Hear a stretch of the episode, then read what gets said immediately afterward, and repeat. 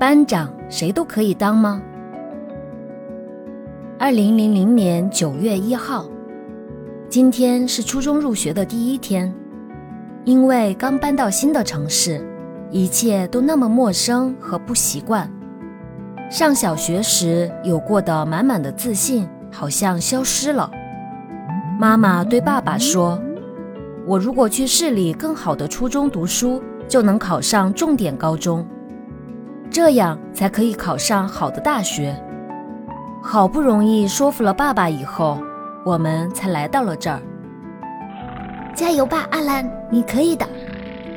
我一边安慰自己，一边坐在自己的位子上，可还是很紧张。为什么搬到这里来了呀？一个认识的朋友都没有，唉。过了一会儿，老师进来了。同学们好，从今天开始，我就是大家的班主任了。马上要选班长了，你们先跟周围的同学互相认识一下吧。你好，你好，你你好，你好，你好，你好，你好。到处都是别扭的打招呼的声音。我也和同桌打着招呼，他问我：“哎，你小学的时候当过班长、副班长吗？”“嗯，副班长。”我用没什么自信的声音回答。可是那小子突然向老师喊道：“老师，阿兰说他想当班长。”我一下子慌了，不知道该怎么办才好。